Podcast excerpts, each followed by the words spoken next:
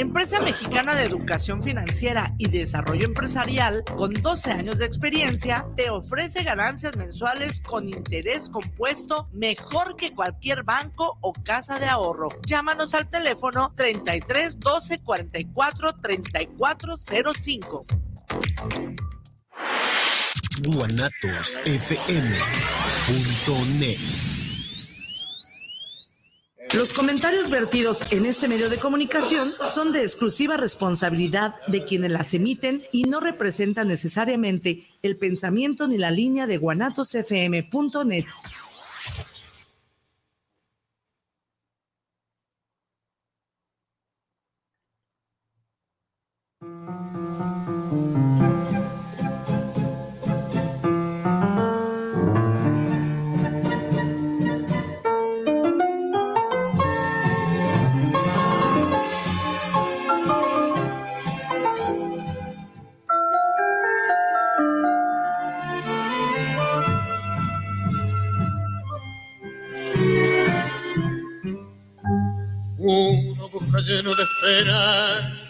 camino que los sueños prometieron a sus ansias. Sabe que la lucha es cruel y es mucha, pero lucha y se desangra por la que no empecina. Uno va arrastrándose entre las filas, piensa afán de dar su amor, sufre y se destroza hasta entender que uno se quedó sin corazón. Precio de castigo que una entrega por un beso que nos llega, un amor que lo engañó. Así mi amor, traición. Si yo tuviera el corazón, el corazón de ti. Si yo pudiera como ayer querer sin presentir es posible que a tus ojos te me gritan su cariño, lo cerrara con mis besos, sin pensar que eran como esos otros ojos los perversos, los que hundieron mi vivir. Si yo tuviera el corazón, el mismo que perdí, si olvidara la que ayer lo destrozó y pudiera amarte, me abrazaría tu ilusión para llorar tu corazón,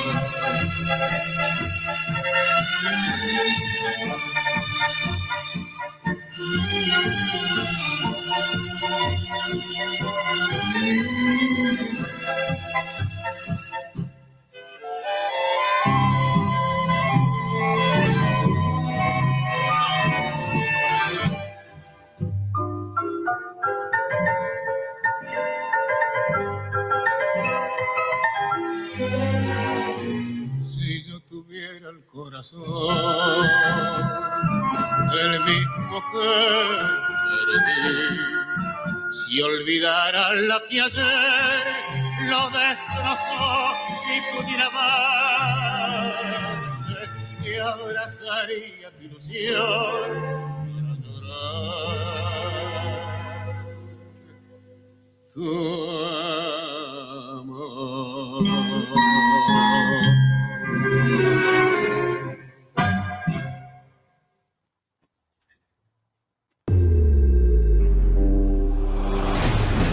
Saúl Soto, jugador de Cañeros de los Mochis y juega la primera base y bateador de cima.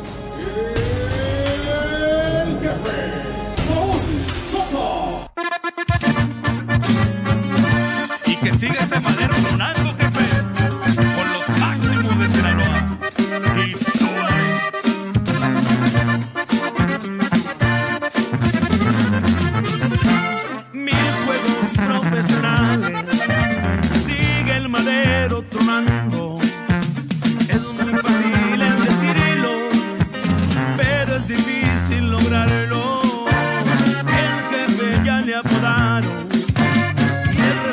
se ha ganado.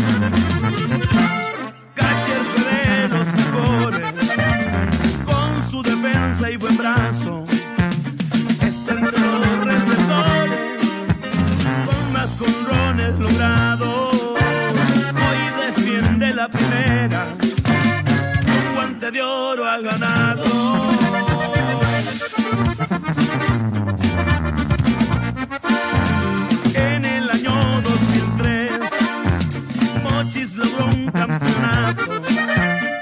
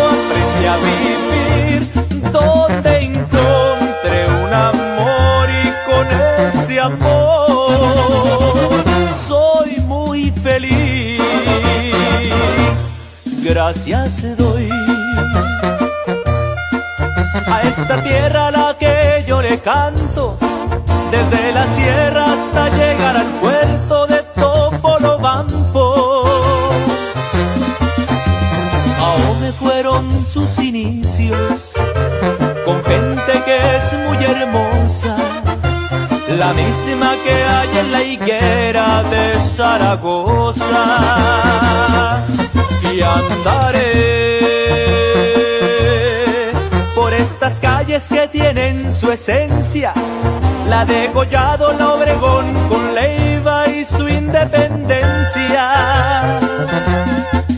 Gracias también le doy al Guayabo, a San Miguel por todas sus costumbres y al carrizo que tendrá por siempre a Mochis en la cumbre.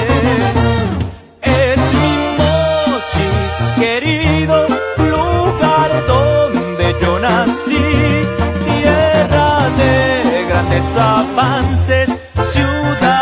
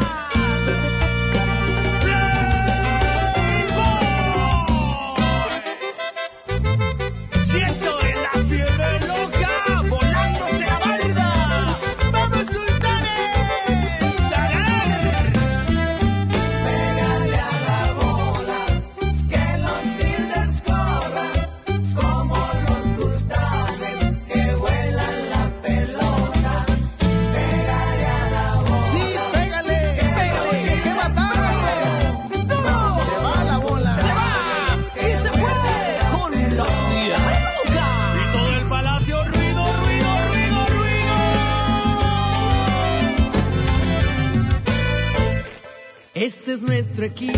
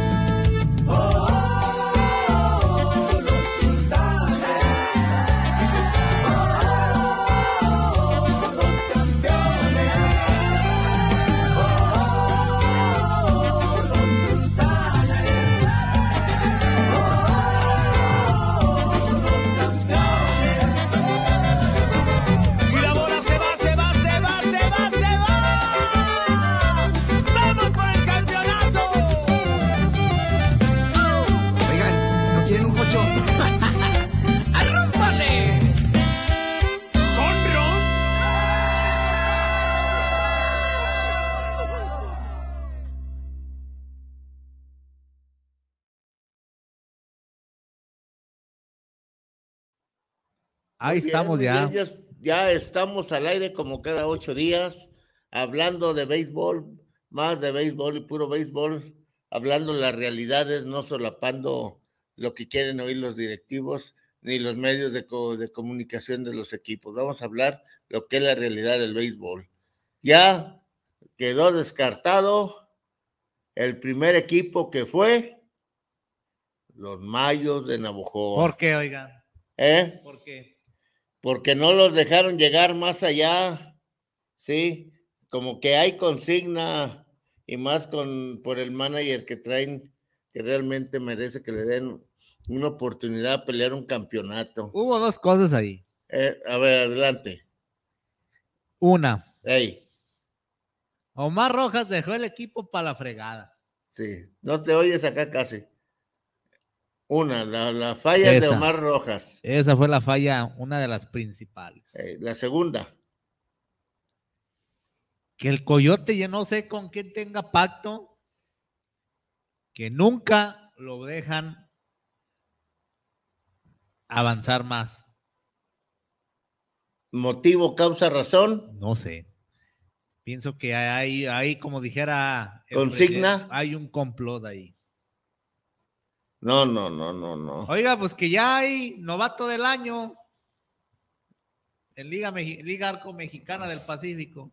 ¿Quién fue el novato del año? A ver. Nomás dime quién fue. Ahí está. Válgame la canción. No se hallaron. Baldomero Melo Almada. Al novato del año, Fernando Villegas. Y pregúntale si sabe quién es Baldomero Melo Almada. ¿A quién? Al Fernando Al Villegas. ¿Sí? No vas a ver quién. La mera Ya verdad. hay novato del año. Ya hay manager del año. Ahí fue el peor error de la Liga Mexicana Arcos del Pacífico. Deberían de nombrar el al mejor manager al que llegue al campeonato, así haya sido el último lugar, pero el que le lleve a su equipo al campeonato se va a ser el mejor manager, ¿sí? Sí. Así haya ganado todos los juegos en, tem- en temporada normal, pero si no llega a ser campeón, ¿qué manager es? Me pregunto. La pregunta es, Ey, ¿por qué? ¿Por qué nombrar a, a- ¿cómo se llama? Juan Gabriel. A Juan Gabriel Castro, manager del año. Ayer ya Mazatlán le empató la serie. Sí, es cierto. Ahora van a Hermosillo. ¿Va a dejar lo mismo que con el- los Diablos? Pues yo pienso que sí. Con el ya merito y listo. Y ahí, ahí se quedan. Por eso hay razón de que lo movieron cuando aquello de la selección y que quién sabe qué. Sabían, o sea, saben quién es Juan Gabriel. No le quito sus conocimientos del béisbol, su profesionalismo, pero para ser el manager del año le falta mucho. No, no, no, no, no. Es que eso. La mera eso- verdad. Eso dijera Don Alfred, en paz descanse, eso es de locos. Están locos. ¿Qué, qué vamos a hacer con tanto loco? Un saludo a la familia Coppel aquí en Guadalajara. Les mandamos siempre bien recordada y apreciada por servidores. Y también mandamos saludo a Tequila y Galería El Búho en Avenida Juárez 164B, si no me equivoco. Así es. Eso es. Hotel El Dorado, allá en Los Mochis, en Gabriel Leiva y Heriberto Valdés. Ahí preguntan la administración por Dulce, por el buen gran amigo como es el Dani, todos los que los atienden ahí. Y el restaurante, no se diga, suculentas y sabrosos alimentos bien preparados y con mucha limpieza. Y también mandamos saludos a, ¿cuál es la línea mejor de, de transporte del Pacífico? A tu fesa, a tu fesa. a tu FESA le mandamos un saludo. Este, la señora Rosy Hernández manda saludos al fiscal, gran conductor de tu FESA. Ni más ni menos. A ver Vamos a oír unas palabras de del novato del año. Es, esto pues es el fruto, del todo, el fruto de todo el trabajo duro, de toda la disciplina que se ha mantenido, la paciencia también más que nada, porque ah, no ha sido un año fácil, porque más que nada el equipo pues altas y bajas, ¿verdad? Se trabajó duro, este, yo siempre he dicho que las oportunidades, siempre va a haber oportunidades este, con los equipos, me la dieron, se dieron las cosas, me mantuve trabajando, enfocado y aquí está todo el fruto. Desde que llegué a Charros, mi primer año, yo sabía que era un equipo muy competitivo, mi primer año con Charros fue en el 2019, que ahí de hecho Charros también venía de ser campeón y yo sabía que es un equipo muy duro, va a haber mucha competencia, pero como le digo, más que nada me mantuve ahí paciente, esperando la oportunidad. Este, ahora pues ahora me dio la oportunidad de ser titular y pues yo igual, o sea, dándolo todo por el equipo, dando el 100%, dando ahí, este, mantener un positivo siempre. Ok, las cosas, bueno, se dieron diferentes, ¿verdad? Porque se sabe que esta es una, una liga muy, muy dura, y este, pero ahí yo me mantuve en lo personal, pues trabajando y siempre enfocado. Me daba cuenta que estuve cerca ahí de, de liderato, creo que nomás un día sí estuve de líder, pero este, el Tito Valenzuela, de verdad, mis respetos para él, excelente bateador. También los demás, los que estuvieron ahí cerca, este, pues mantenerme ahí cerca fue, pues, todavía me daba como, ay, otra motivación extra ahí de seguirle dando. Y bueno, ok, quedamos ahí entre los líderes, pero mi respeto siempre para Tito, que es un excelente jugador y bateador. Así es, de hecho, este es mi primer, mis primeros playoffs, de verdad, cuando yo pues, salí en el drag, que me agarró, de verdad, sí, me entró así como que, ay, un poquito se me aceleró el corazón, ¿verdad? Porque son mis primeros playoffs. Sí es muy diferente a la temporada regular porque aquí es de que ganar, ganar, o sea, tratar de hacerlo todo lo posible que el equipo gane. Este, y bueno, pues además que nada mantuve el control, me mantuve enfocado y pues manteniéndome ahí positivo y con una mentalidad en alto. Más que nada siempre lo he hecho a mi familia porque mi familia siempre están ahí al pendiente de todo, me están apoyando siempre, mi papá, todos de verdad, mi mamá, mi mamá de hecho en paz descanse, pues eh, yo creo que ahorita orgullosísima de verdad. Este, y a la afición también de, de Charros también porque aunque haya sido una temporada pues de muchas altas y bajas, ¿verdad? que no se dio el pase playoff, pues ahí la afición siempre estuvo apoyando, de verdad, es una muy buena afición, este, al equipo también, o sea, que igual aunque no se han dado las cosas, pero ahí siempre estuvimos dándolo todo. Como puedo decir, sí, muy satisfecho, por decirlo, porque de verdad es una... Es un premio que de verdad yo siempre soñé, honestamente es algo que yo siempre tenía en mente de que, ah, yo quiero serlo, yo quiero ser y pues yo para nada soy conformista y me gusta siempre ir por lo más grande y pues ahí está todo.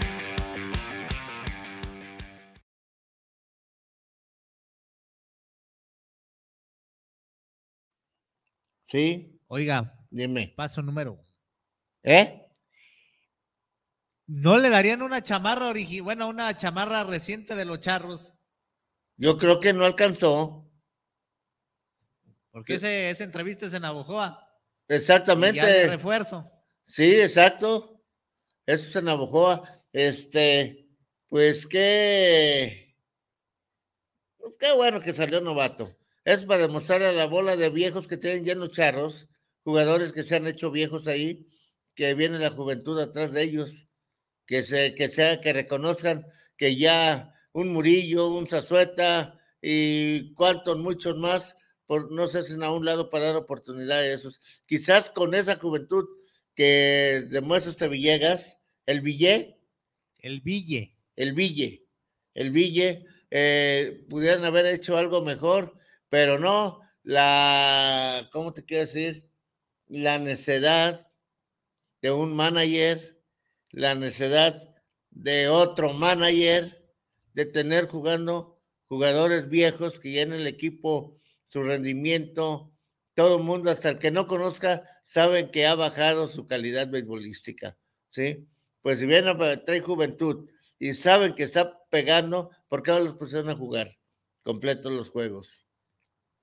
No, no, no, la verdad. Pues ya salió novato del año. El manager, pues ya dijimos sin palabras, la verdad. Sin palabras, pero yo diría que el manager del año debe ser que quede campeón. Así haya sido el último lugar, pero si queda campeón, ¿qué quiere decir? Que supo manejar donde se ocupó, que se manejara al 100% toda su capacidad y conocimiento del béisbol. Así es. ¿Sí? Ya está Pues ahí. ya los mayos eliminados. Pues sí, La temporada pasada se los echó Culiacán en cuatro jue- en, tre- en tres jue- en cuatro juegos se los echó al hilo. Ahora, ahora que quedó 4-1. Fíjate que a Navojoa, nuestros respetos, buen equipo, pero dentro de lo Cuevas No bueno, le interesa el, equipo, oiga. mande. A Víctor Cuevas no le interesa. No, no, tú sabes que es otra situación allá, tú lo sabes, pero te puedo decir que el equipo de Navojoa le falta jugadores más responsables. El segunda base, Kirk, estuvo bateando bien, respondiendo a sus juegos, pero lo demás, oye, Samar Leiva, No. en cada turno era ponche o rodado, ponche o rodado. A ese jugador hay que removerlo, porque venga uno que, que juegue más, batía algo más que él, ¿sí? En el último turno, teniendo oportunidad de que el equipo empatara, lo pon- se espera que se lo ponche el umpire. No se vale. No, no, no, no. No, la no, verdad, no, no. Por eso Decepción, el- decepciona a Mayos esta temporada. Sí, no, Pasó no, no, de no. panzazo y lo sacaron en la primera ronda. Sí, es cierto. Ahora, ¿quién crees que sea el siguiente? Pues ayer los sultanes dieron la sorpresa. Yo pienso que Guasave se confió con los dos juegos que llevaba ya de, de ventaja. Y ahora sí que llevaba dos, ganó el tercero, pero el cuarto y quinto ya no lo pudo ganar. Y ahora Entonces, se juega. Ahorita van 3-2 todavía, ¿verdad? Sí, pero hoy se Eh, juega. Hoy juegan. tiene una, ¿cómo se llama? Pues una tarea muy no, no tan fácil, pero esperemos que pues empate la serie Monterrey. y que la gane. Pero, pues, ¿qué te diré? Yo pienso que De hecho, hoy nomás juegan los venados contra naranjeros, ¿eh? Es hoy, Es hoy. pues se supone que iban a jugar hoy mismo en, Y en Guasave. mañana, mañana se, mañana están jugando en Guasave. Mañana Mexicali regresa a Obregón. Y los venados regresan a Hermosillo. Sí, oh. Ah, ahí la veo, pues un, eh, un juego entre Hermosillo y Mazatlán muy, muy peleado, ¿eh? Ese sí se va a hacer. Ojalá, Mande, ojalá los venados queden, ¿eh? que no quede, ¿no? Si no. Que venados pase a la siguiente. Ah, sí, sí, ya entendí, sí, sí, sí, tienes toda la razón. Que Venados Venados- elimine a Hermosillo. Así es, Exactamente. así es. Fíjate que siento que se va a ir a siete juegos esto. El de Hermosillo Mazatlán. Lo demás, pues ayer fue eh, en Mexicali un juego de tú metes dos, yo meto tres y así se la llevaron hasta que pues ganó Obregón anoche. Sí. Así Eso que es. ojalá y también Guasave quede eliminado. ¿Qué, qué, qué duro sería para Gozave que lo eliminaran, ¿eh? Porque es- si, como dijimos desde la semana pasada, si Monterrey elimina a Guasave, va a hacer algo los sultanes. Ojalá llegaran a pelear el campeonato. Ojalá. Y quedaran campeón. Pero yo creo que hasta ahí lo, fren- lo frenaría la liga. Ahora lo que dijo este, el Villé, Le Villé, o quién sabe cómo dice. Ey, una liga muy fuerte. Entonces, si la Liga Mexicana del Pacífico trabaja con peloteros de Liga Mexicana de Verano, quiere decir que se les exige más en Pacífico que en verano a los peloteros. Pues ganan mejor, yo creo. ¿eh? El billete, el billete. Y así andan llorando. Hay equipos que no pagan. Eh, aquí como unos de aquí que se llaman, ¿qué? Los mariachis o cómo se llaman. Esos meros, esos, Ey, eso. esos meros. Y otra cosa interesante, Escucho. hablando de billetes, pues que los piratas de Campeche ya tienen nuevo dueño. Ah, Chihuahua, Y ¿quién? el gobierno del estado quedó como accionista minoritario. Ay, ay, ay. La Ay. pregunta es, ¿este nuevo empresario irá a aguantar la, la batuta? Eso suena a que los piratas van a irse de ahí. A lo que me estás diciendo, eso suena. ¿Sí? Porque no creo que haya un empresario que quiera perder su lana. ¿Sí? Para que Campeche lleve gente al estadio, necesita tener un equipazo Que un- llame la atención. que juegue y gane temporada. No, nomás hay un empate que de, la serie de tres ganó uno. ¿Sí? No, Sí. así la gente no va, la gente no va al estadio. Aparte de que la situación económica en el sureste, pues es eh, precaria en parte y mucha Claro. gente no tiene para ir al béisbol. De ahí deberían de ver a ver si este empresario hace algo por tratar de atraer a esa afición campechana al estadio Romellón, Así es. ¿sí? Pero qué bueno, entonces quiere decir que viene un cambio drástico dentro de la directiva de Piratas de Campeche. Sí. Yo lo siento así a lo que me dices tú. Pues hay que ver al ratito ahorita que le marquemos a don Guillermo a ver qué, qué ha sabido él de estos temas. Sí, Y pues así está la Liga del Pacífico. que no se raja. Y esperemos que le Sultanes siga apretando Porque si empata la serie, yo pienso que si elimina a Guasave. Ay, híjole. Eh, ahí sí me, me, me espero a ver los resultados mejor, Sí. para no regarla, ¿sí? Sí. Porque Monterrey está reaccionando, está reaccionando favorablemente a, a ganar juegos, Sí. ¿sí? El único detalle ahí es el picheo que no tienen los piratas. Exactamente.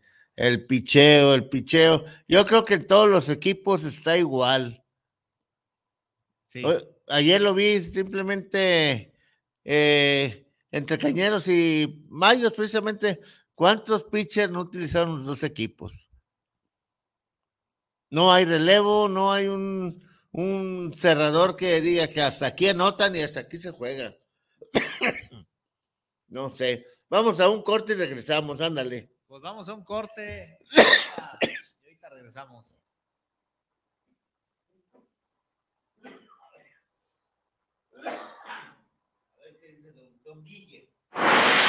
guanatosfm.net.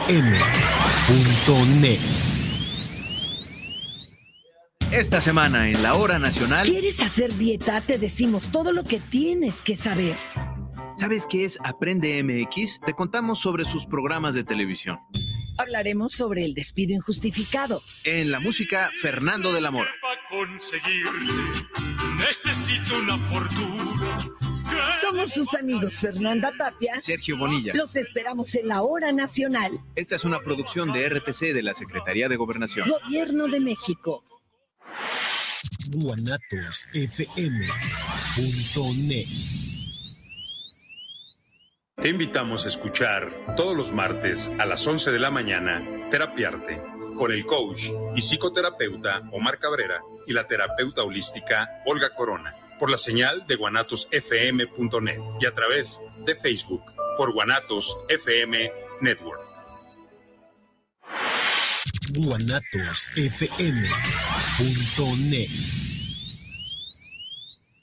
Te invitamos todos los sábados en punto de las 8 de la noche en tu programa Movimiento de Dementes.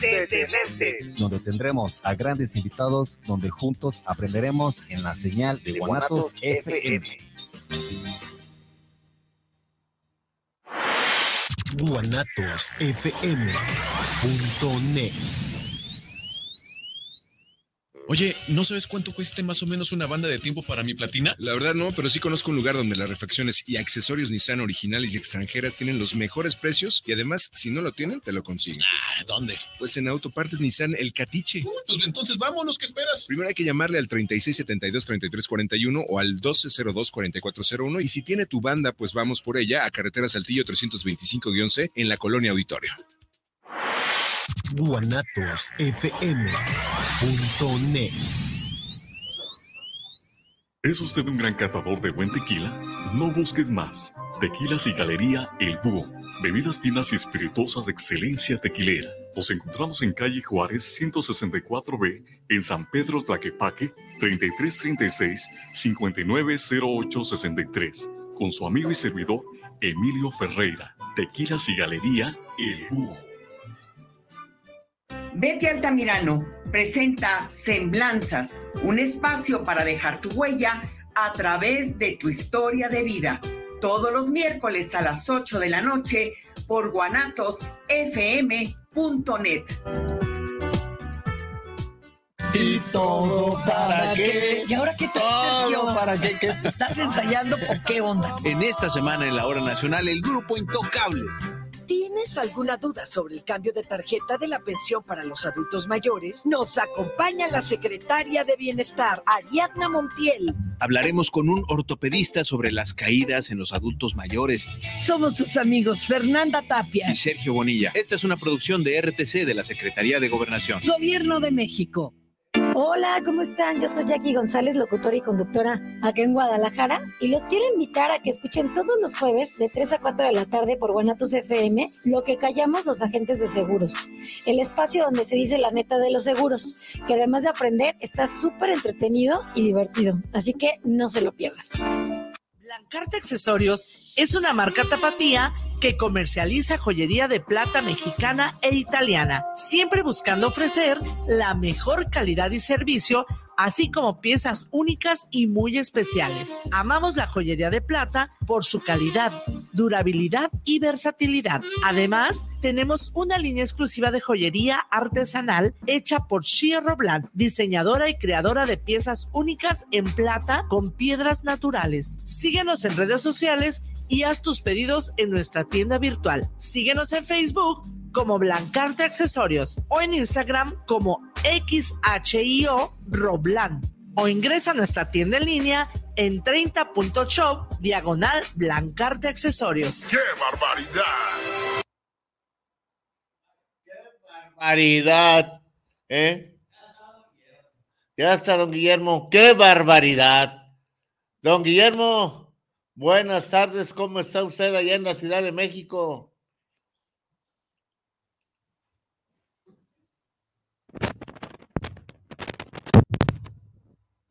Bueno, bueno, bueno, bueno. Bueno, bueno, bueno, bueno. Le saluda la China desde la cabina de Guanatos FM a toda la afición perruna en el estadio de béisbol de las Charras de Jalisco. Bueno, bueno. Ey, a ver, con calma, con calma. Hay más tiempo que vida.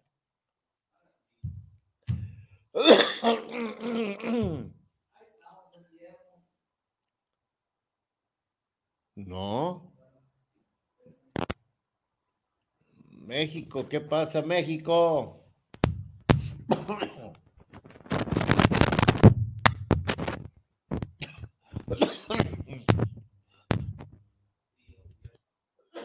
Aquí andamos, aquí andamos.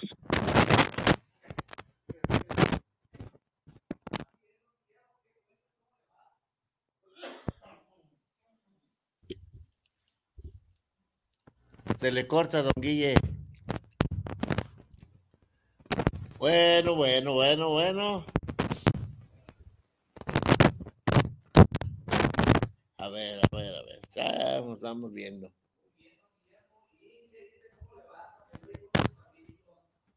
Pues ya sus cañeros ya están en las semifinales. Hasta ahí van a llegar, don Guillermo, de ahí no pasan. ¿Usted, piensa que no? Pues se vieron muy superiores a a a, a Navojoa. Sí. Pero fíjese que Navojoa no trae bateo, don Guillermo. ayer, ayer se vio. Le faltó bateo. Pudieron ganar el juego en la entrada 10 y que, y que a, a, a, a, Olmo Rosario. Exactamente dejando la carrera del triunfo en, segunda base. En segunda base, sí. Eh, oh, eh, no se le hace eh, algo ilógico que hayan mandado batear a Samar Leiva, sabiendo que ha tenido en el, en el juego un, una actuación de negativa, pues relativamente lo manden a batear en ese momento en vez de haber hecho un movimiento con algún otro pelotero que tuviera un poquito más de la capacidad. Sí, y sobre todo que era el último turno de la temporada y, Mm. también lo poncharon y sin tirarle. Sí, es cierto, don Guillermo. Lo dejaron con la carabina al hombro. Al hombro. Y todavía volteaba a ver al Lampayer. No, pues mijo, mejor ponchate tú y no que te ponche el Lampayer.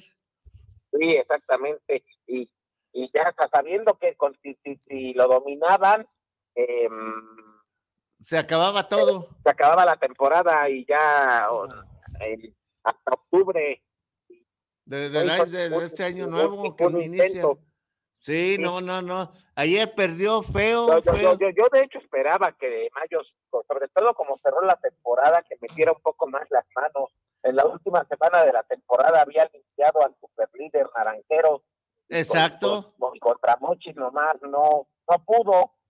No. desde, desde que fueron a, a Mochis y regresaron a Navojoa con la serie en contra 2-0, ya, ya se veía muy complicado. Sí, don Guillermo, tiene razón, sí. Yo no sé qué pasó o qué pasa en el equipo de Navojoa. ¿Qué cree usted que es lo que está pasando dentro de, de ese equipo? Pues ahora se veía un equipo bastante mejor que las últimas temporadas, pero Sí. pues nada más que le alcanzó para calificar a playoff y no avanzó ni una sola ronda. ¿Usted cree que haya En habido cambio, algún... en cambio las otras sí se pusieron ya bastante más cerradas. Sí, exactamente. ¿Usted cree, cree que haya habido, existido...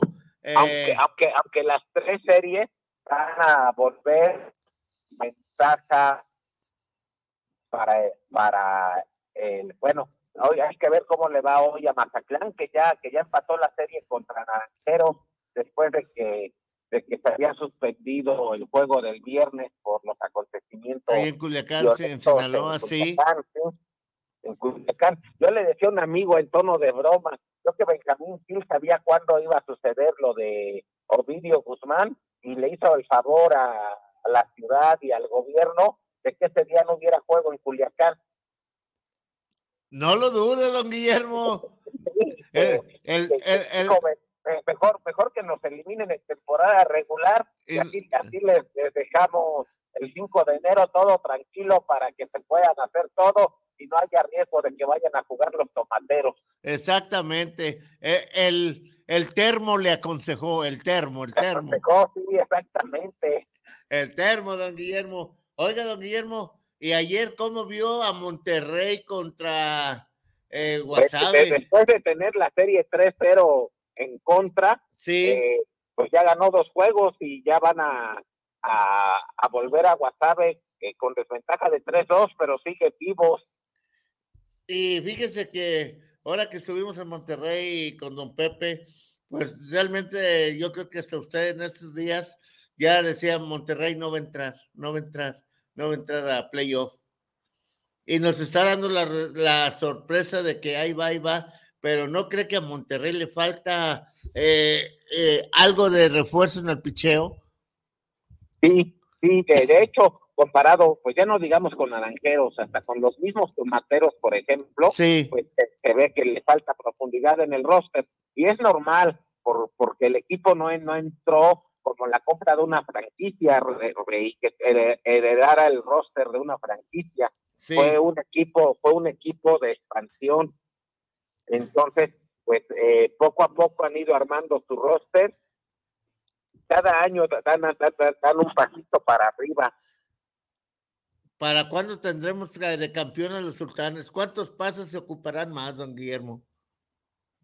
Pues para lo que están acostumbrados en el verano, yo creo que debe ser muy difícil para el ingeniero Mike ver que, el roster no es tan poderoso como el equipo de verano, digamos.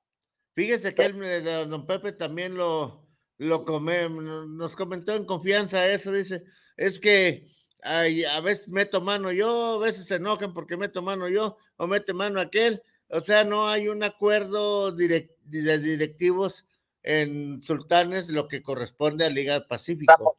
Yo, yo lo veo así, con todo respeto, pero un, un muchacho que, que le echa muchas ganas, pero no, no es un superestrella consolidado en Liga Mexicana de Verano y que ya va de salida su carrera como Alberto Carrió, por ejemplo. pues Exacto. ahí, se- ahí- ahí se ve que, que el roster no es tan poderoso como los que arman en verano. Exactamente, eh, le falta profundidad a ese roster, le falta... Ya, pero aún así no han dejado de pelear, pues No. todavía están vivos, tienen que ganar dos juegos en Guasave, que se ve muy complicado, pero el equipo sigue vivo. Sí, es exactamente. O sea, ya demostró Sultanes otra cara a lo que venía mostrando, mostrando en toda la temporada. Ma- Mazatlán y Sultanes que entraron como víctimas de Guasave, Exacto, exactamente. pues siguen vivos y si, y si los venados sacan, sacan el triunfo hoy, van a darle la vuelta y se van a poner arriba en la serie y van a quedar a un triunfo de eliminar a los naranjeros. Si, si Venados quiere seguir vivo en la temporada o tener posibilidades de eliminar a los naranjeros, Sí, es clave que ganen hoy. exactamente. Sí, tiene toda la razón. Yo siento que la me gustaría que Mazatlán eliminara a Hermosillo. Sí, se- sería la sorpresa de muchos años. Exactamente. Es que Mazatlán tiene con qué, hay juventud, hay bateo, tiene experiencia. Sí, batalló mucho en la segunda vuelta, pero eh, pero sí siguen peleando, eh, tuvieron una, una primera vuelta muy aceptable, Sí. el equipo se cayó, se cayó en la segunda, pero con lo que hicieron en la primera vuelta les alcanzó para calificar. Para calificarlos, los- exactamente. Siguen rayando octavo lugar enfrentando al superlíder naranjero, pero Sí. calificaron y ya, no, a- ayer fue lamentable lo de naranjeros, el juego iba 1 a 0, eh, no se veía cómo Venados pudiera hacerle carre- eh, carreras al pichón de Hermosillo y las dos carreras con las que le dieron la vuelta fue un concierto de errores. Fueron tres errores en la misma entrada que propiciaron, que propiciaron las dos carreras de- con las que Venados con los que. Venados derrotó. Fíjese que el error es la, el error del jugador es lo que decapa- decapita a- al equipo, lo hace perder, lo hace todo. Un error cambia todo. Sí. Ahora imagínese Sí, dos. Eso fue lo que pasó ayer, el juego 1-0, 2-1, y el mérito es que el picheo de, de Venados eh, detuvo, contuvo a la muy fuerte artillería de Hermosillo. Y como se sabe desde hace muchos años, en Mazatlán hay que jugar diferente a como se juega en el resto de las plazas. Exactamente. El- la plaza más difícil para batear, las carreras literalmente hay que fabricarlas. Exacto. Y eso es Mazatlán. Eso sí, y, es- y eso depende mucho del manager. Es, El único controlero con autoridad que recuerdo en la historia de Venados así temible, que, daba parques en, en jonrones en todos los parques, incluyendo en Mazatlán, fue a Willie Aiken. exacto. Pero Re- controleros consolidados de mucho poder en otras plazas de otros equipos, los llega a contratar eh, yo creo que en, el parque no se dan prácticamente conrones. No, no se dan en Mazatlán, fíjese. Y en cambio en, en Hermosillo, Obregón, Mochis, se dan. Sí, exactamente, y están también también son plazas que están prácticamente a nivel del mar, pero Mazatlán entre entre la altitud y la brisa, el viento que sopla, eh, todo eso, pues contribuye a que Influye. sea un partido, como fue el juego de ayer, 2-1, eh, estos dos errores de Naranjeros que propiciaron las dos carreras de Venados, Sí. bastaron para que Venados ganara el juego. Ajá, ajá. Y yo pienso que Venados, si se si sigue embalado ganando, adiós Hermosillo. Sí, la, sí, la, la clave para Venados es hoy que, que gane hoy, que se ponga arriba tres juegos a dos en la serie, porque Sí. ya tendría que ir a Hermosillo por un juego. Exactamente. No, Pues, sería una tragedia para Hermosillo. El super, eh, eh, primer lugar en la primera vuelta, primer lugar en la segunda vuelta, mana- eh, eh, manager del año. eh, pues es el equipo Oiga, favorito oiga, para, que- para, para, para representar a México en la Serie del Caribe de Venezuela. sí. Oiga, don Guillermo, ¿no cree que fue muy ah, apresurado nombrar ya el manager del año? normalmente en la liga mexicana y en grandes ligas se anuncia hasta que hasta que hay equipo campeón hasta que acaba la temporada Exactamente. No, nombran a Juan Gabriel manager del año y que lo elimine que lo elimine Venados en la primera ronda de playoffs Y para mí sí sería un fracaso enorme para Naranjeros perder esta serie contra Venados Y sí, que yo siento, a como con, lo con- ve, con Wilmer Ríos, que- que muy probablemente sea el pitcher del, del año, líder en victorias, que tuvo muy una muy buena salida ya en, en su apertura en estos playoffs contra Mazatlán, eh, y con y con y con todo lo dominante que ha sido Hermosillo, este sí, eh, si pierde hoy, la, la va a tener muy difícil. Muy difícil, muy difícil, eh, porque te- que también Hermosillo tiene un buen pitcher que es Oramas, pero. Oramas ya en la cuarta entrada ya, ya, ya pierde el- No, igual, igual que Wilmer Ríos, no va más allá de cinco o seis entradas. exactamente, Ya aquellos pitchers que iban a octava entrada, séptima entrada, ya no hay muchos. ya no hay, don Guillermo. Fíjese que ese tema estaba tratándolo ahora que estuvimos en Mochis con el presidente de la liga, Clemente Grijalva, que también trabajó para Pacífico. ¿Qué, qué, qué- qué- buen nivel tiene esa, esa liga? Es muy buen El nivel la Clemente Mochis, Grijalva. Exacto. Ahora eh, me decía, eh, ¿cómo ve, ingeniero, la- la- los pitchers? No, pues le digo, pues ahora no son pitchers. Son piedreros porque vienen cinco entradas a tirar con todo lo que traen en el brazo y se acabó. Sí, no hay Sí. ese control, ese comando que tenía un pitcher anteriormente. Sí, y para esto se necesita tener buen relevo y un muy buen cerrador. De hecho, parte del, del fracaso de la eliminación de los Mayos Sí. pues, fue que no tuvieron un buen cerrador y ni un buen preparador. Eh, No. En el relevo perdieron al menos dos juegos. Ese juego tres que iban ganando por varias carreras en la novena entrada Sí, y, y- que Mochis le dio la vuelta de manera espectacular. Y el juego fue en Navojoa. peor cosa. Y la, y la- y la- y la falta de un cerrador, pues les hizo que las, de, en lugar de poner la serie un juego a dos, se fueron abajo eh, por eh, cero juegos a tres. Exactamente. Antes no había eso. No, y ayer, ¿cómo perdieron el juego de ayer? Trajeron a relevar a Esteban Aro, que cómo ha batallado el último año, tanto con Pericos en el verano, ahora con Napocoa. Sí. Ya, ya, ya, ya no es un pitcher efectivo Esteban Aro. Y ayer se, se dio, le dieron par de dobles. El segundo le fue un batazo atrasado de Rodolfo Amador, que fue lo que le dio la victoria y, eh, A los cañeros, juego y en la serie a Mochi. Exactamente, don Guillermo. Ya ahí me extraña que tenga un buen coach de picheo como ese Isidro Márquez, don Isidro Márquez, el señor. El amo del suspenso. El amo del suspenso. Y no sé, no sé qué pasó. Créeme lo que ya que vi que se paró en el último turno, el Samar Leiva, dije, esto se acabó. Adiós, adiós Navojoa. Y así fue. Y así fue. Y digo, ¿cómo es posible eso? O sea que un equipo carezca de ese tipo de picheo que se requiere para la situación que se vive en el momento. Sí, sí, eh, exacto. Eh, en vez de tener a alguien que, ah, pues tengo fulano, tengo a Mangano y a Perengano, pues tráete a fulano y vamos a meterlo a que le eche toda la carne al asador. Pero no, traen a Esteban Aro, eh, es un buen amigo, conocido desde Mochis. No, fue, un pitcher muy efectivo, tal Sí. vez relevista intermedio de los últimos, ¿qué será? Cinco temporadas. Sí.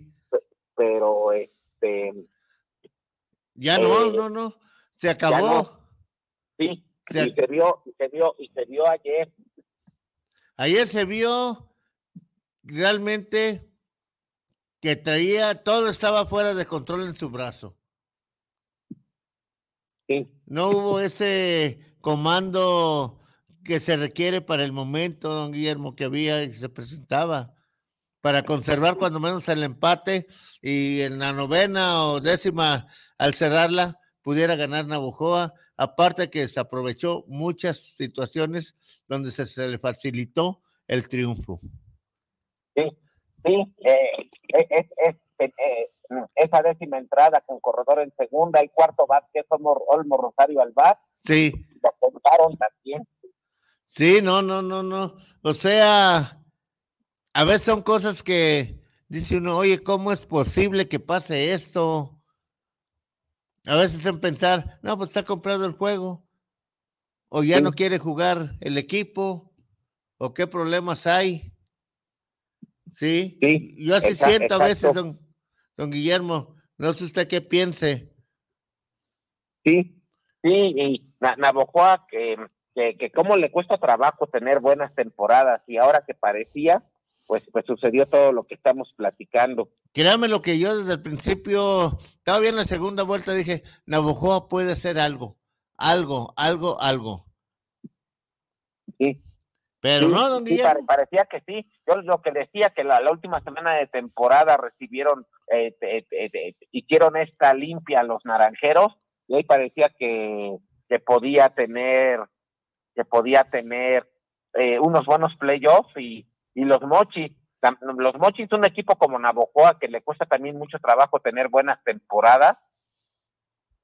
Em, y sin embargo, este, em, pues ahora ya, ya está en semifinales. Em, yo, yo, yo pienso que si Guasave elimina a Sultanes, eh, Mochis y Guasave van a, van, van a dar mucha lata contra el que les toque. Para usted, ¿quién cree que sería el rival a seguir de, de Yo, creo que el caballo neto de estos playoffs puede ser Guasave. A Guasave lo, lo veo lo veo bastante bien. Guasave está bien, a está. pesar de que perdió con Sultane, El que, ha, el que ha bajado su bateo es este, el Jesse Castillo, ¿eh? Sí. Porque cada turno que va a parar se quiere botarla, ya no es eh, chocarla o tratar de impulsar algo o envasarse, sino volar la bola lejos. Ya se, echó uno o dos en estos playoffs. Sí. Todo eso hay que, tiene que ponerse el manager de Guasave al tanto porque son detallitos que le pueden dar el triunfo a seguir por la pelea del campeonato o ser eliminado. Exacto, exacto. Pues hay que ver cómo nos va en, esta, en, en En esta semana, en estos días, don Guillermo, ahora eh, referente a Mochis, Mochis ha, pues ha tenido un equipo que le ha, le ha respondido bien al manager, eh, pero no, no al 100%. Yo lo siento, ahora que estuvimos allá, estuvimos viendo el juego. Simplemente el, el To- Tomás, que juega la primera base, es un pelotero lento que no hace el esfuerzo de que si viene el tiro más abierto, abrir un poco más o moverse, pues, sino nomás está pegado a la base. Si llega ahí, bueno, si no llega, pues ya me pasó la bola. Bueno, se cortó la llamada con don Guillermo. Vamos ahorita a ver qué, qué hacemos. Nuevamente le marcamos a don Guillermo y vamos a detalles de esos detallitos importantes, que también hay un detalle importante, hablar de los charros de Jalisco en los reportajes que han sacado, que han sacado, me refiero, que ha sacado más que uno, hay que escribir para los charros, que es el que tira la pedrada y esconde la mano, o se echa un gas y sale a ver quién toca, ¿sí? Eso es, eso vamos a verlo ahorita con don Guillermo, que nos dé su punto de vista sobre lo que pasa con este equipo local llamado las Charras de Jalisco. Vamos a esperar tantito que eh, Israel esté un poquito de- des- eh, más libre, que está bien atareado ahorita recibiendo eh, pues varios mensajes y creo que el béisbol debe de seguir, debe de seguir, pero tratar de mejorarlo al 100%, no dejarlo caer en las joteadas de los jugadores, ¿sí? Ahorita le marcamos a don Guillermo que se le cortó la, la llamada, pero ahorita, ahorita hay tiempo, hay más tiempo. Mandamos un saludo a Dulce, allá en la administración del Hotel Dorado, al Dani, le mandamos un saludo y que esta temporada a veces sus cañeros son campeones o cuando más que lleguen a los playoffs por el campeonato en la serie final, ¿sí? Vamos si quieres a, corte y regresamos.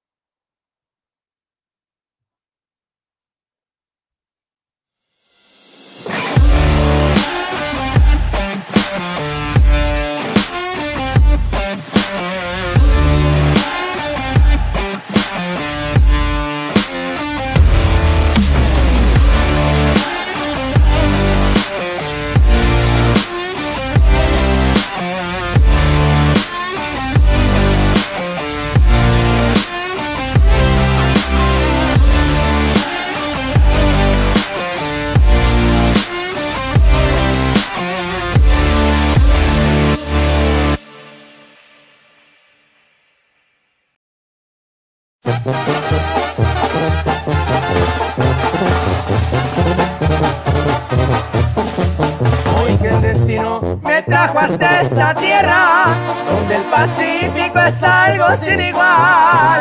Es necesario la banda del recodo para cantarle un corrido más allá. Sé que debo cantar con toda mi alma para esa gente que es puro corazón. A ver si llega mi canto a la montaña y hasta en el faro se escuche mi canción. ¡Ay, qué bonito va a ser el centenario!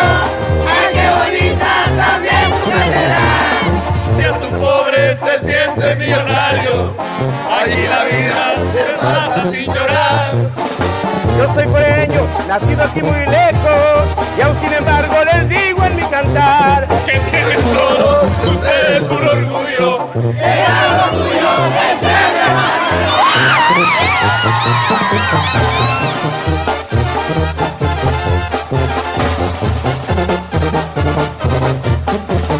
Esas mujeres que tienen por mujeres, las pueden comparar. Porque el aroma que tienen los claveles, los tienen ellas y tienen algo más. Y de los hombres, pues qué podría decirles que son amigos y nobles en verdad. Y que olviden sus típicas arañas, que es todo lo que hay en más atrás. ¡Ay, qué bonito el paseo del centenario!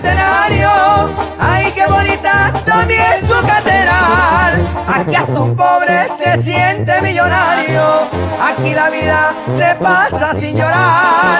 Yo soy fuereño, nací de aquí muy lejos.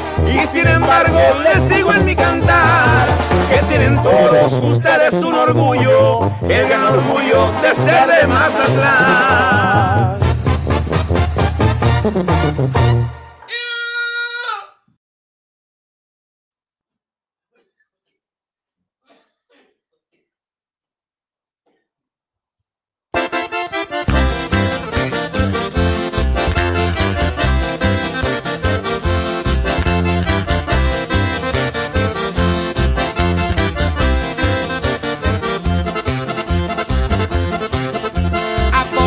Un gran equipo con sentido de la afición, 100%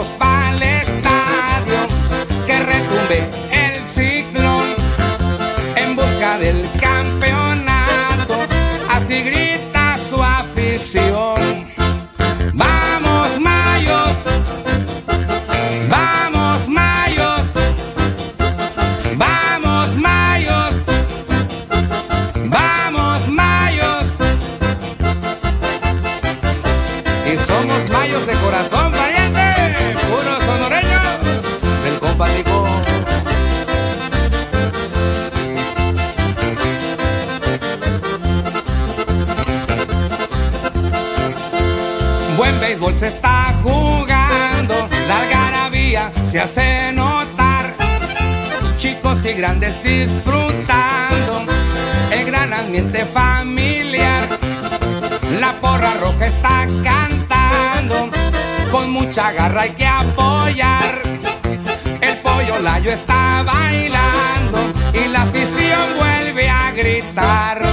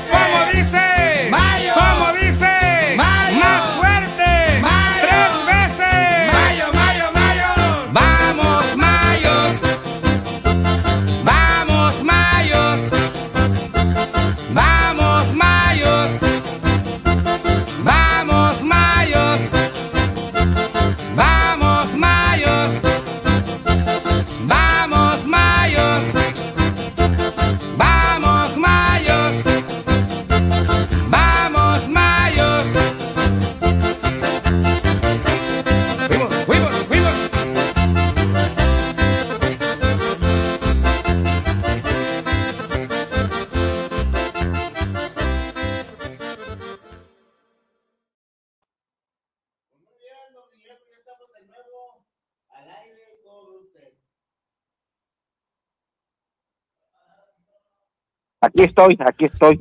Muy bien, muy bien, don Guillermo, estamos de Aquí nuevo al estoy, aire. sí, cómo, cómo costó trabajo enlazar, pero ya estamos otra vez enlazados. Bendito Dios, ya estamos. Estaba viendo el video de los mayos, dice, vamos mayos, pues ¿a dónde vamos con mayos? Sí, eh, pues me parece que lo importante es que si ya tienen esta base, pues que busquen mantenerla y taparlos, conseguir un buen cerrador y una o dos piezas en el bateo.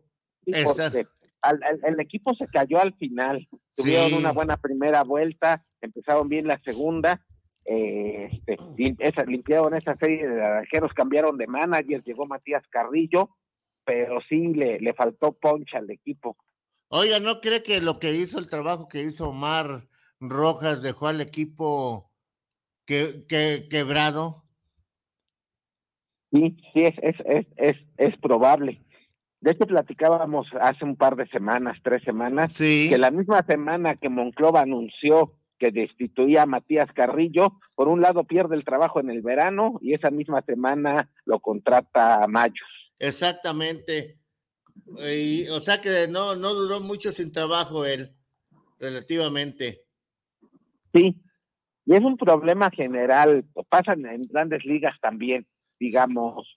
Eh, no es lo mismo los Yankees de Nueva York y los Dodgers de Los Ángeles, Ah, que no. tienen los, los mercados más grandes de, de, de, de Major League, que Sí. los cerveceros de Milwaukee, que tienen un mercado muy pequeño, digamos. Y Oh, podríamos decir, no es lo mismo Hermosillo que Navojoa. Ah, no, lógico que no. Totalmente diferentes. Todo el Sí. mundo, al, todo un giro completo es. Oiga, don Sí. Guillermo, esta semana eh, aquí en un periódico llamado El Informador, escribe un tal Cosío Gaona. Sí. Pero a veces sus comentarios son tan, tan faltos de, de responsabilidad, de seriedad. O sea, está como dicen por ahí, perdone la expresión, está como los que tiran la pedrada y esconden la mano. Sí. O se sí, echan- exactamente, que, que tiran la piedra y esconden la Ey, mano. o Me se imagino que escribió algo contra los charros. Eh, exactamente, o se echa, perdón, así, un soplado y va a ver quién toca, ¿sí? Esto es lo que hace este. Dice, fíjese que dice con la siguiente, con merecida e implacable decisión, el Tribunal de Béisbol de Charros de Jalisco ha declarado a los Charros culpables de haber incur- incurrido en una temporada de más derrotas y triunfo. ¿Esto a quién se debe? Mi, mi punto de vista personal se debe a la directiva. No sé usted qué opina, don Guillermo. Sí, sí, este, eh, usted hizo favor de mandármelo, sí leí la nota, no recordaba quién la había escrito, sí, sí, y puso en el banquillo de eh, los acusados a los, a los, a los charros. Aquí, aquí hay muchas cosas que se han discutido, eh, y tanto empeño que le pone la familia González Íñigo al equipo que, que tuvieron su recompensa el año pasado con el campeonato, pero pues este año no se le dieron las cosas. La semana pasada platicábamos que probablemente parte de lo que no se hizo bien fue que dejaron mucho tiempo al Chapo Vizcarra y que no lo, no, no lo removieron a, a tiempo y el equipo ya no pudo levantar. Estoy de acuerdo con usted. ¿No tendría alguna eh, cláusula ahí en las letras chiquitas? De que no Sí. me mueven hasta que acabe la temporada. Sí, sí, sí, muy probablemente eso, eso haya, eh, eso, eso, eso haya, hay- haya sido, eh, y, y sí, el equipo, el equipo empezó mal. Eh, eh, recuerdo que antes de empezar la temporada, cuando hablábamos, hablábamos de Cristian Villanueva, decíamos a ver si no él les lleva la malaria a los charros. ¿Y sí les llevó? Y sí les, y sí les, y sí les, le- exactamente. Después de lo que pasó con Sultanes, que el ingeniero Pepe Maíz no quería saber mucho de él y Ni- todo eso. Y, y hasta la fecha no quiere ni verlo. Sí, e- e- exactamente. Sí, luego dicen que eso es parte del karma o de las malas vibras, no, no sé, pero, pero eh, la eliminación de charros y de tomateros, pues de- de- quedaron fuera los equipos que más campeonatos han ganado los últimos cinco años en la liga. Exactamente. Eh, eh, ya aquí, aquí me entra una duda, pero ya platicando con personas que usted sabe que a quien le tenemos mucha confianza en el béisbol, me dice que no, no, no, no compraron al equipo con el campeonato, pero yo siento que algo hubo ahí, algo hubo, por eso fueron campeones el, la temporada pasada. Este año no se les dio porque no tuvieron ni para pagar. Sí, al, al- algo, algo pasó. Sí, y los, los charros, eh, cuando parecía que iba a tener el problema de que cambiaron de dueño, de que este Salvador Quirarte dejó, dejó al equipo, eh, este, eh, eh, y yéndonos un poco más atrás, eh, cuando perdieron el apoyo económico del gobierno estatal de que ya no estaba Aristóteles Sandoval. Exacto. Parecía que el equipo se iba a venir para abajo y, y tuvieron un, eh, dos campeonatos. eh, después económicamente los rescató eh, la familia de Juan Carlos González Íñigo y el equipo pues se veía bien y ahora que parecía que podían tener una buena temporada para defender el campeonato, pues se les vino el mundo encima. Debido a que a su falta de conocimiento de ser pro- propietario, ser director de un equipo de béisbol, de bé- béisbol profesional. Yo, hay, hay, hay algo que, que yo considero que, que es cierto. En, en el mundo del deporte profesional es muy complicado tener un equipo que sea campeón todas las temporadas. Eso sucede en muy pocas ligas. Eh, hay- una vez escuché una frase de un técnico de fútbol que decía, eh, ganar y buscar campeonatos no debe de ser un objetivo en sí mismo. Eh, el objetivo es jugar bien, tener un equipo competitivo y el campeonato va a ser una consecuencia. Va a haber unas temporadas que se nos va a dar, unas temporadas que no. Para mí, para los charros, eh, lo, todo lo malo que les pasó este año tiene que ser de aprendizaje para no cometer estos errores el, el otro año. El equipo se cayó desde empezando la temporada, empezaron mal y Eh, está nunca mal, sí. pudieron levantar, nunca pudieron levantar. Sí, y empezaron mal en todo, en el aspecto deportivo, en el estadio, la, la gente empezó, dejó de ir, les afectó muchísimo. Sí, fíjense que lo que dice la nota que le mandé de que escribe este cosío, dice que los charros del campeonato, el del fracaso y del futuro son diferentes, muy diferentes, pero tienen un grupo de jugadores que permanece y sobre el que se debe estructurar un nuevo equipo. Hemos dicho que cuántos jugadores no se han hecho viejos ahí en Charros y no hay ninguna eh, movimiento, ningún nada que se vea que para mejorar el equipo. Sí. En, en- en varias cosas sí, sí podemos coincidir con esta nota del informador. Sí, sí. A- ahora dicen también un dicho, eh, todo mundo quiere hacer leña del, al- del árbol caído. Sí, don Guillermo, pero eso se vio desde, como lo hemos dicho, desde el principio, que no iba a marchar bien con Charros esta temporada. Sí.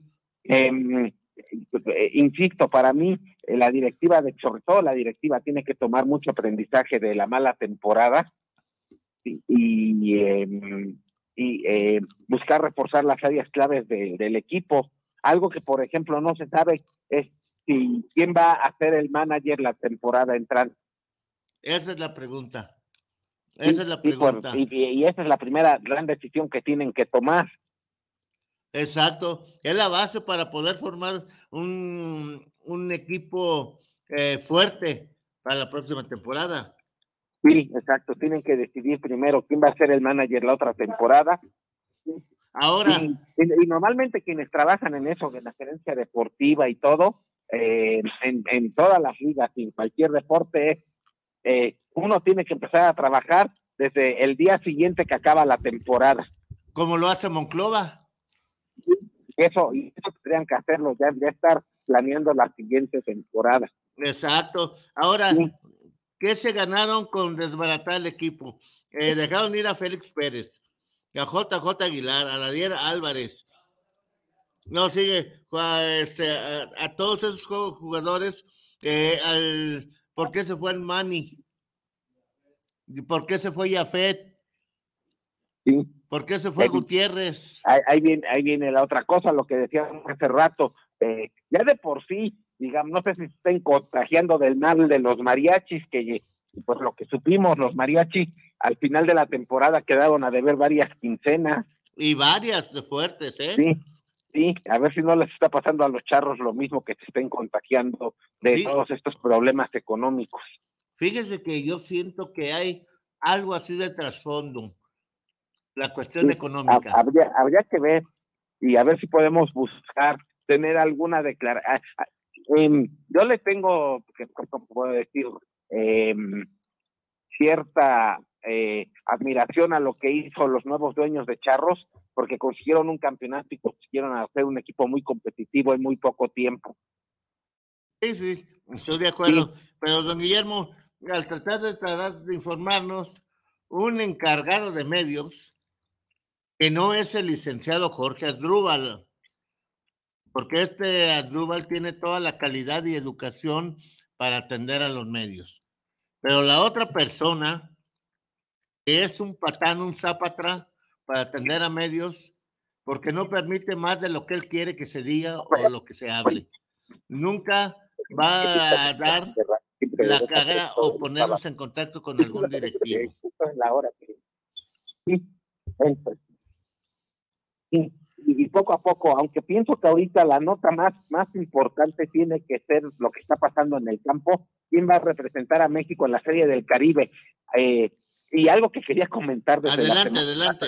que quería comentar desde la semana pasada, Dígame. Después de que México tuvo un periodo de unos cinco años muy dominante en la Serie del Caribe, que sería entre 2010 y 2015, eh, que se ganaron las dos series del Caribe, que ganó Díaz con, con Yaquis, la que ganó Matías Carrillo con Hermosillo en Venezuela, la que ganó Pacho con Venados en Dominicana. Después del 2015, y creo que la Malaya empezó con Benjamín Gil, que llevó a los tomateros, a Benjamín Gil le ha ido muy mal en series del Caribe. México lleva siete, ocho años que le ha ido muy mal en series del Caribe. Y vaya que sí. Algunas de ellas quedando en último lugar.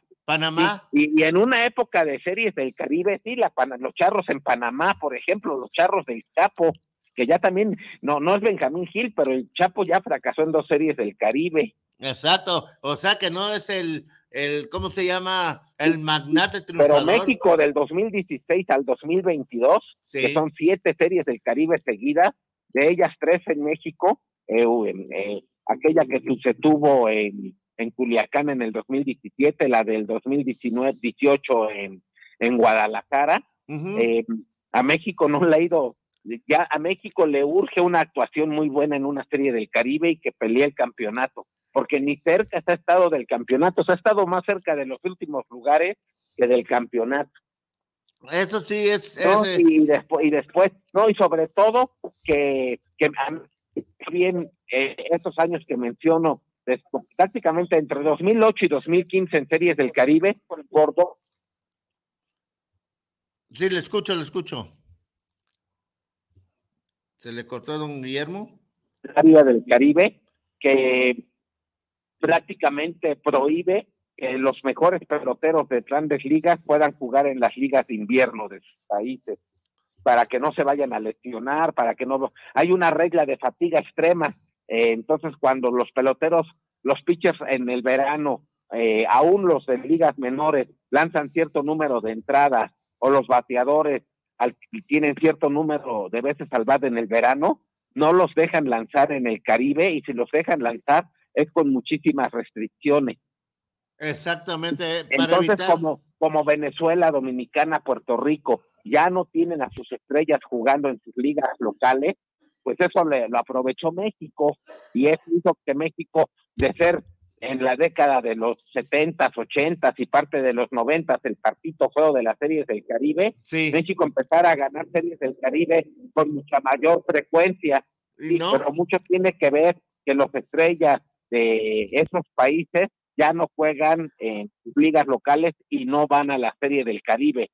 Yo recuerdo en el 95 que la Serie del Caribe fue en Puerto Rico. Puerto Rico armó un, un Dream Team, Rubén Sierra, Juan Igor González, un super equipazo que ganó la Serie del Caribe. Al año siguiente fue en Dominicana y Dominicana también armó un verdadero trabuco. Trabuco y ganó. Aunque no pudo ganar la Serie del Caribe, la Serie del Caribe la ganaron los tomateros de Paquín. Ajá. No, no, no. En el- Entonces, fue, fue en el 96, pero esos trabucos que se armaban en aquellos años ya, ya por regla ya no se pueden armar ahora. Porque No, esos, ya no. Digamos, Venezuela no tiene jugando a José Altuve, no tiene jugando a Ronald Acuña. no, no los dejan, no los dejan. Y estrellas de ese nivel ya no van a la Serie del Caribe, van al Clásico Mundial. Oiga, don Guillermo, ¿no cree, no cree usted que eh, fuera un bien que desaparecer, desapareciera esa serie del Caribe, que ya realmente no es la, la Pues, atracción que ya, había ya no va con estrellas, pero de todos modos, pues permite eh, a los ca- equipos campeones de las ligas invernales, eh, pues tener una, conf- una confrontación internacional. No, no va a desaparecer porque países como Puerto Rico, Dominicana, Venezuela, Panamá, Nicaragua, Colombia, no tienen una liga fuerte de verano, casi sus ligas de verano son de novatos. Su liga profesional fuerte es en el invierno. En el invierno. Sí, entonces eh, no va a desaparecer la Serie del Caribe porque es el torneo a donde van los campeones de esas ligas invernales. Lo único es que en su liga de invierno ya no pueden jugar sus estrellas de grandes ligas.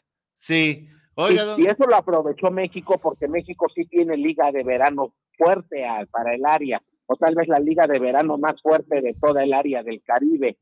Entonces, eh, cuando México empezó a ganar series del Caribe con mayor frecuencia, los que empezaron a destacar fueron los peloteros del... eh, eh, me acuerdo Calvino Contreras, por ejemplo, fue champion bat en una sí. serie, fue champion bat en una serie del Caribe. ya llovió de eso. Sí, Ya. increíble. En- entonces, eh, a México lo ayudó mucho también que tiene una liga de la liga de verano más fuerte que eh, si ponemos a Venezuela, Dominicana, Puerto Rico, Panamá, Colombia, por ejemplo, los equipos que van a la Serie del Caribe, de esos países, el que tiene la liga de verano más fuerte es México. En México, eh, pues, Sí, exactamente. Sí, y eso fue, es, eso más que no fueran los estrellas de esa área, hizo que a México le empezara a ir muy bien en series del Caribe. El problema fue que después del 2016 o del 2016 en adelante, lo bien que le había ido a México, algo pasó que de repente México dejó de ser Cayó. competitivo en series del Caribe, dejó de ganar series del Caribe y ya vamos para siete series del Caribe. Que no hay nada. No, le- no le ha ido bien. Debido a que por era un- una, por una u otra razón no le ha ido bien y ya eh, es muy importante que, que, que en este año México pueda dar un golpe de autoridad y diga nuestra liga, nuestra liga también cuenta y aspiramos a ganar la serie del Caribe. Oiga, don Guillermo, hablando de pues eh, que pues no puede desaparecer, eh, estoy de acuerdo. Eh, pero si México tiene una liga de verano muy fuerte, Sí, ¿por ma- la qué? más fuerte al, al nivel de las De las demás ligas. Sí, de las del área. Exactamente. Sí, les digo, la de Dominicana, la de Venezuela, son ligas de novatos para desarrollar prospectos para grandes ligas.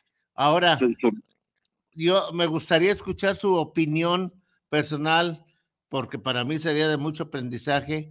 Este, si la Liga Mexicana Arco del Pacífico la ta- cataloga la más fuerte de México, entonces la Liga Mexicana de Verano, ¿qué está haciendo?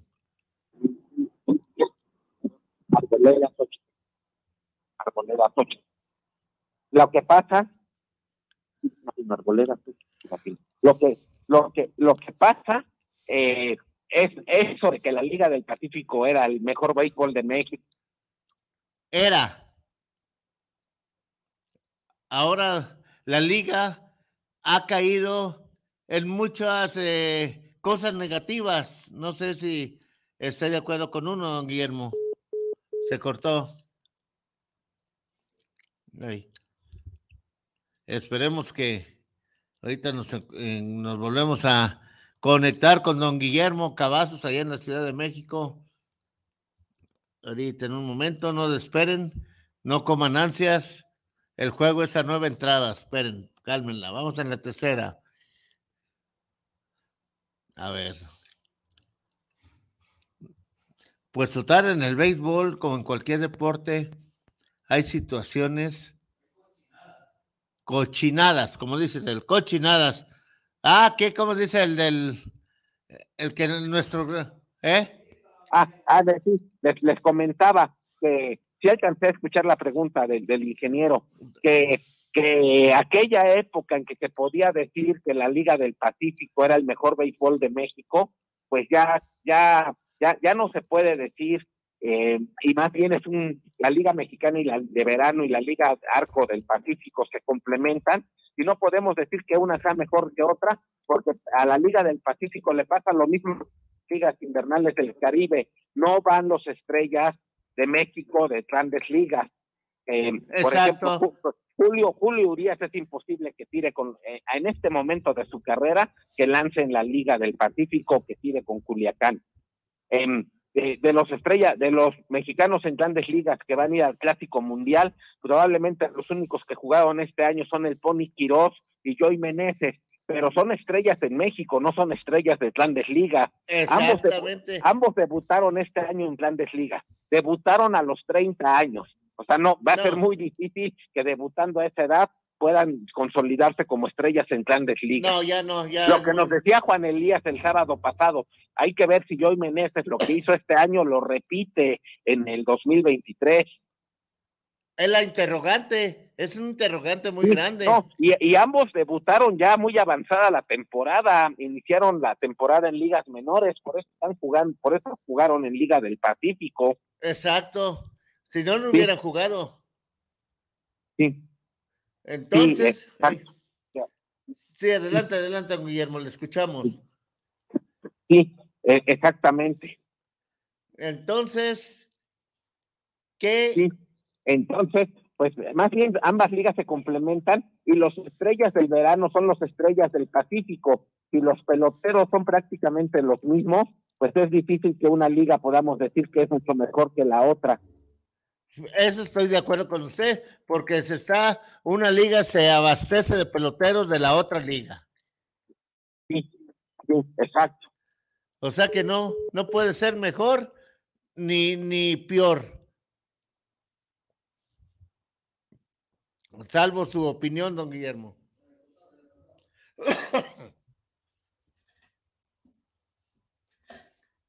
Andan mal las líneas telefónicas. A ver qué nos dice del metro. Que chocó. Ha de haber sido entre el Toñito y el, y el, ¿cómo se llama? Y el Che Vale. Los de Ametro.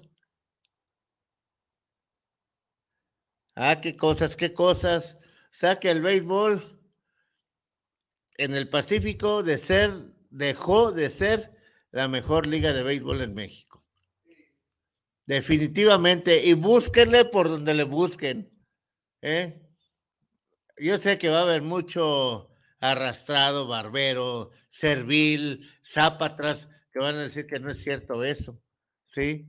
La mejor liga de béisbol es la que se vive en la Liga Mexicana de Verano, 100%. Que el Pacífico existe gracias a Liga Mexicana de Verano, que son los mismos jugadores que están acá en esta liga y a, los que están jugando ahorita en Liga de Invierno en la costa del Pacífico, aquí en México. ¿Sí?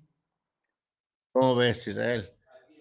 Mandamos un saludo al ingeniero Pepe Maiz allá en México, en Monterrey, que ha de estar contento con el triunfo de nuestros queridos sultanes de Monterrey. Mandamos un saludo al abogadazo de los Bravos de León, don Juan Elías Cordero, y a su entenado Alexis, le mandamos un saludo, mi querido Juan Elías, un saludo grande y fuerte. Y hay que ver cuándo podemos tener un enlace con el señor Benítez eh, de Guasave.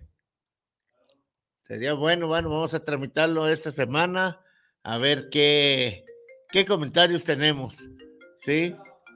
Vamos, regresamos a la Ciudad de México. Sí, don Guillermo. se ha, se ha seguido aportando, pero sí empezamos a decir esta situación relevante de, de, de- de que ambas ligas tienen un nivel similar, porque los estrellas no son los que mexicanos que están jugando en Estados Unidos o los No. extranjeros que de Estados Unidos. Exacto. De hecho, la Liga del Pacífico hace un draft cada año para escoger a los mejores peloteros de la Liga de Verano, mexicana de verano, que no tienen equipo en el Pacífico. Los extranjeros son, es más, eh, hay extranjeros que son estrellas de Liga Mexicana que no están jugando en la Liga del Pacífico, porque la Sí. Liga del Pacífico se los ganan eh, la Liga Dominicana, la Liga Venezolana, y hasta en eso podríamos decir que hay un poquito mejor nivel de extranjeros en la Liga de verano, porque algunos ex- ex- extranjeros de muy buen nivel no terminan jugando la Liga del Pacífico porque se van a otra liga invernal de otro país. Exactamente, estoy de acuerdo 100% con usted en eso, do- don Guillermo, ¿no? Quizás mucha gente no sabía eso, ¿eh? Sí, y es más, eh, la liga de verano no es competencia de la liga del Pacífico porque no se juegan en el mismo momento. La, la competencia son las otras ligas invernales, aparte de competencia en lo deportivo, en lo económico, porque esas ligas ya le empezaron a quitar eh, peloteros buenos a la liga del Pacífico. Exactamente, me di cuenta en los juegos que pasan de, de la Lindor, de todo eso, que hay mejores jugadores que aquí. Sí, eh, sí, entonces, pues pa- para mí el nivel, el nivel de ambas ligas es mejor y, y como se ha visto en las series del Caribe del 2016 a la fecha, ha venido un poco a menos el nivel del béisbol mexicano. Qué lástima, don Guillermo, porque todo lo que hicieron aquellas gentes que iniciaron aquí el béisbol Para en ya es muy urgente que un equipo del Pacífico tenga, gane un campeonato en serie del Caribe y de un golpe de autoridad. Sí, sí.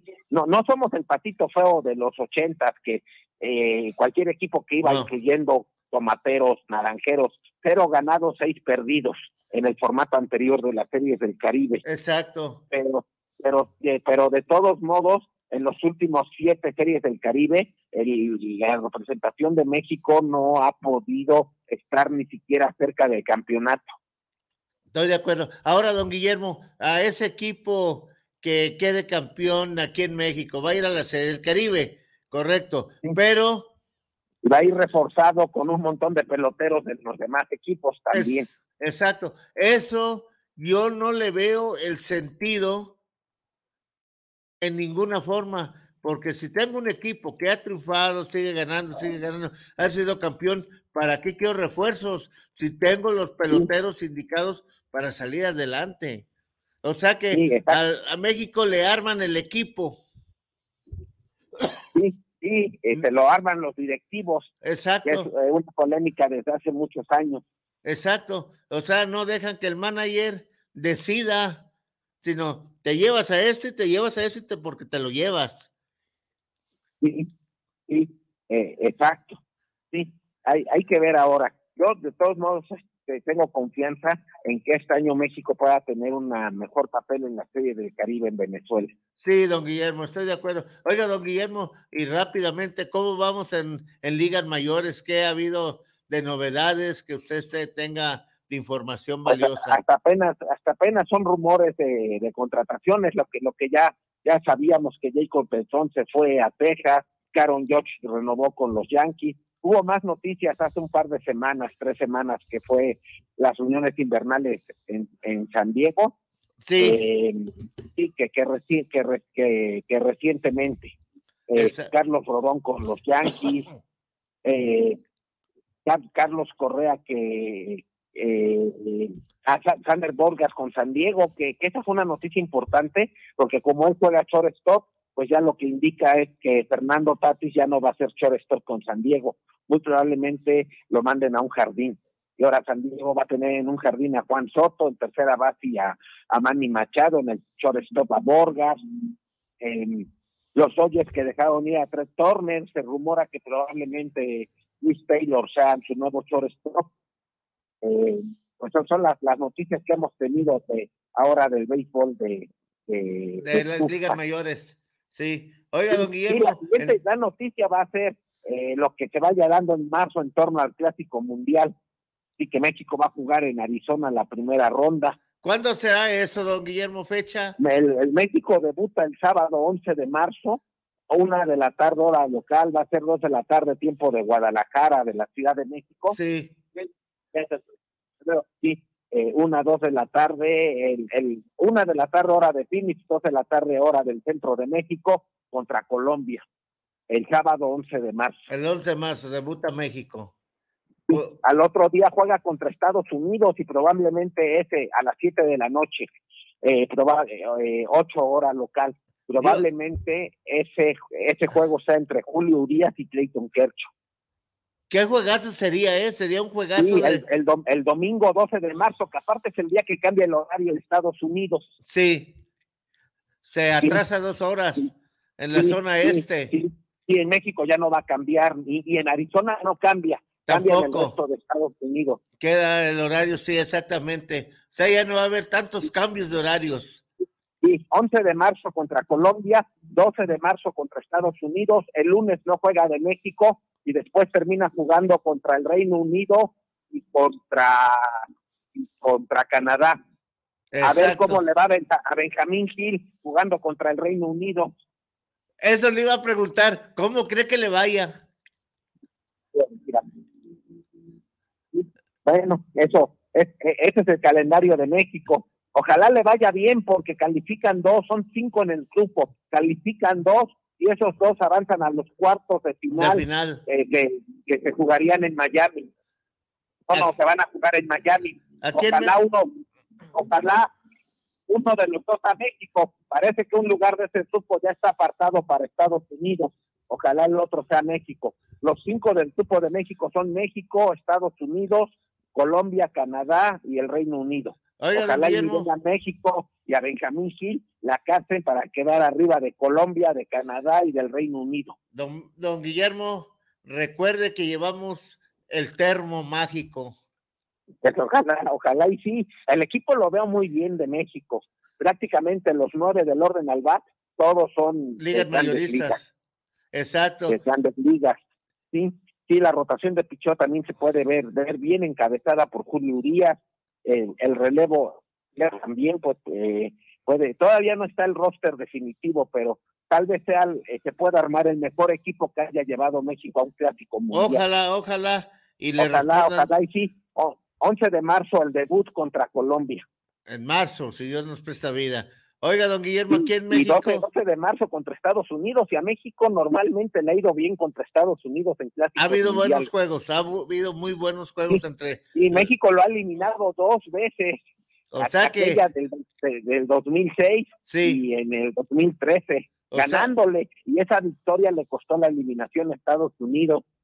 O sea que Estados Sí, Unidos. Aquel, aquel, aquel juego del 2006 que se lastimó el Chicote Ayala, y tuvo que sí. entrar a relevar David Cortés y sacó una rola, El Chile, dominó eh, al bateador de Estados Unidos con una rola para doble play y sorprendentemente México ya fue en la segunda ronda, era un formato diferente. Ahora la segunda ronda es el que gana avanza, el que pierde está fuera, tipo mundial de fútbol. Sí. En el 2006 la segunda ronda eran grupos de cuatro equipos y avanzaban dos, Dos. a la siguiente Exacto. ronda. A México le tocó con Japón, Corea, México y Estados Unidos. Y esa victoria de México, ya estaba eliminado México, pero al ganarle a Estados Unidos, Sí. permitió que a la siguiente ronda avanzaran a las semifinales Japón y Corea. Exacto. Oiga, el don clásico Guillermo. mundial lo terminó ganando Japón. Exactamente. Aquí en México, en México no va a haber ningún juego. Y no, a- ahora el formato es primera ronda en cuatro sedes, que son Japón, Taiwán, eh, Phoenix y Miami. Eh, Ajá, cuatro, grupos de cinco equipos y de cada grupo avanzan dos a la ronda de cuartos de final. Sí. Ajá, ajá. O sea, Ahora, México. este, no. este formato son 20 equipos en el Clásico Mundial, cuatro grupos de cinco equipos, avanzan ocho equipos a la A la, siguiente a la ronda. semifinal, sí. Muy bien, Sí, don a Guillermo. A cuartos de final. Si México llegara a avanzar, ojalá eh, jugaría los cuartos de final en Miami. Exacto, pero aquí en México, teniendo un buen estadio como está el de la Ciudad de México allá con ustedes, es una lástima Sí, que pero no ahora, ahora no, ahora Grandes Ligas decidió que México no fuera sede del Clásico Mundial como lo fue Guadalajara en el 2017. Exacto. Algo. Sí, así, así, así es, pues esto es lo que tenemos ahora. Sí, te- tenemos los siguientes eventos, la Serie del Caribe en Venezuela la primera semana de febrero, y a partir del 11 de marzo el Clásico Mundial. O sea que se nos vienen buenos eventos. Exactamente. Muy bien, pues hay que estar al pie de lo que ya hablaremos, de lo que ya estaremos hablando la siguiente semana. Si Dios nos permite, claro que sí. Don Guillermo, es, es un placer escucharle, comentar con usted lo que tanto nos gusta el béisbol y deseamos lo mejor, lo mejor este año nuevamente para Un, un abrazo, lo mejor para todos nuestros amigos que nos escuchan, lo mejor para el 2023 y mucha salud y mucho béisbol. Claro que sí, don Guillermo. Dios le Y bendiga. más, sal- y más béisbol todo el tiempo. Todo Nos el tiempo. escuchamos la otra semana. Ey, ¿Qué vamos a comer? Béisbol. Sí, exactamente. Eh. Nos escuchamos la otra semana. Saludos. Saludos, Dios le bendiga. Saludos en casa a todos. Un, un- un- abrazo y sí, nos escuchamos la otra semana ya, ya, ya con las semifinales de la Liga del Pacífico. Exactamente. Sí, Muy bien, de los cuatro ya, ya tenemos, mucho. ya no hay, ya, ya no hay mejor perdedor porque ya, ya, ya son cuatro series de la primera ronda. Sí. eh, y avanzan cuatro equipos. Exactamente. Ahí- ya sí, lo que venga. hay- hay- por lo pronto hay que ver en un ratito el juego de los venados contra naranjeros. Y arriba venados. Que se cuiden los naranjeros, porque si no meten el acelerador, en una de esas los venados los eliminan. Los eliminan, que sería lo ideal. Para que vean que se el- El, equivocaron. juego de hoy es en Mazatlán. Si lo gana Mazatlán, se va a poner a. La serie va a dos juegos a dos. Y el juego, el juego de hoy para mí tiene ventaja, ventaja a Mazatlán porque lo juega en casa. En casa. Y como decíamos hace rato, jugar en Mazatlán es muy distinto a jugar en cualquier otra Ah, no, plaza. sí. Cambia todo el panorama. Muy bien, don Guillermo. Entonces estamos en contacto con Qué- usted. Qué envidia para los que puedan ir. El estadio pegado al mar, recién remodelado, con A el dos. calor del, con el calor del puerto. A dos cuadritas del- de la playa. Sí. Ni Bueno, más ni menos. sí. No, y ahora a la gente de Culiacán, pues que se de, de- Sinaloa en general, que se distraiga con, con, con el juego de hoy de los venados. Exactamente. Y vámonos una, a, en una de esas, en una de esas, eh, Sinaloa mete a tres de los cuatro equipos a semifinales, ya tiene a Cañeros, probablemente tenga a los algodoneros de Guasave, y hay que ver cómo le van los venados. Muy bien, don Guillermo. Dicho está y hablado. Gracias, don Sinaloa Guillermo. Tiene cuatro equipos en, en la Liga del Pacífico. Sí. Sí, sí. Bueno, nos escuchamos la otra semana. Cuídense mucho y vámonos a comer al sinaloense.